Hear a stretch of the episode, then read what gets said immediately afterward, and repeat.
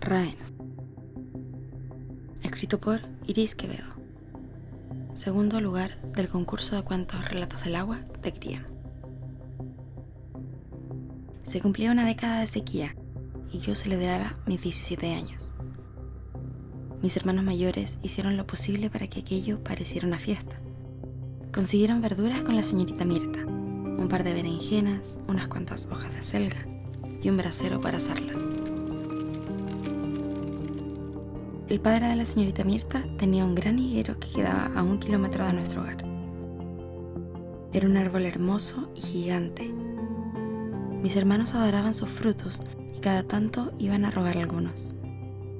Ese día mi hermano mayor apareció con cinco, uno para cada uno. Estaba la cena lista, plato fuerte, postre y para beber teníamos la cuota de agua que nos daba el gobierno y que cumplía estrictamente los requisitos diarios para asegurar la sobrevivencia. Detestaba tanto esa agua turbia con sabor a cloro. Mis hermanos me decían que era lo mejor a lo que podíamos optar, pero yo recordaba el agua de una manera tan distinta. Mis mejores momentos siempre estuvieron relacionados con ella, o al menos hasta los siete años. Desde allí mis peores recuerdos también le pertenecían.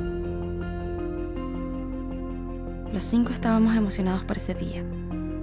Los 17 años de mis hermanos no pudieron celebrarlos, porque los conflictos por el agua estaban en su peor momento. Pero ese día era distinto. Los científicos pudieron al fin pronosticar una lluvia. Quedaban tres meses y todos estaban tranquilos, a la espera de ese milagro. Ya no habíamos resignado tomar la cuota de agua de aquel día, sin más opciones que beberla de esa ridícula bolsa en la que era entregada, cuando uno de mis hermanos encontró la caja que buscábamos desde hace semanas.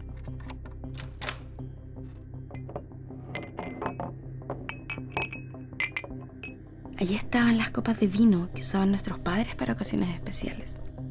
Ya no tenían la transparencia que recordaba, pero bastaban para tener una cena elegante como en las fotografías de aquellas revistas que conservábamos. Solo una de las copas tenía una pequeña fisura, pero como eran seis, alcanzaban perfectamente una para cada uno. Pusimos la cena en los grandes platos de greda personalizados que hacía tía Sara.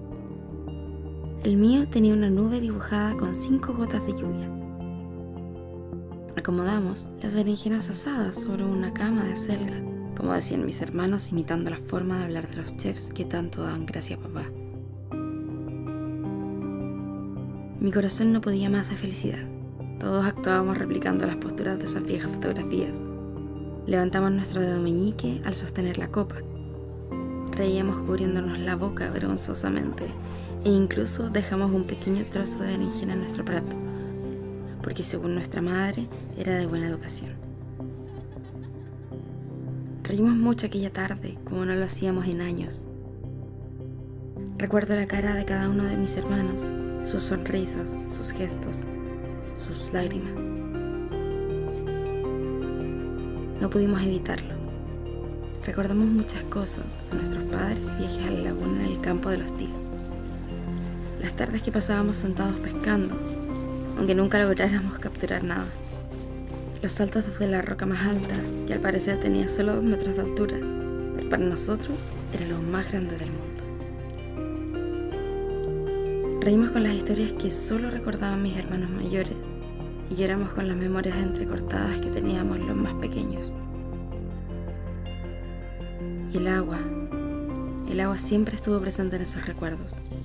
En aquellos recuerdos no podíamos imaginar un mundo sin ella, era imposible. Así como en ese momento, en esa antigua casa de greda, no podíamos imaginar un mundo cubierto de agua otra vez. Las lágrimas cubrían nuestras mejillas mientras afuera la lluvia comenzaba a bañar nuestras ropas tendidas. Después de eso solo recuerdo el miedo y mis hermanos gritando mi nombre.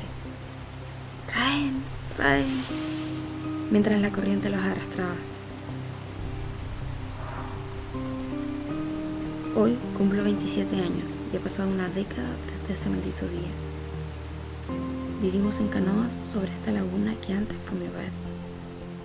A lo lejos aún puedo ver la punta del higuero que me atrapó y sostuvo hasta que el rescate llegó.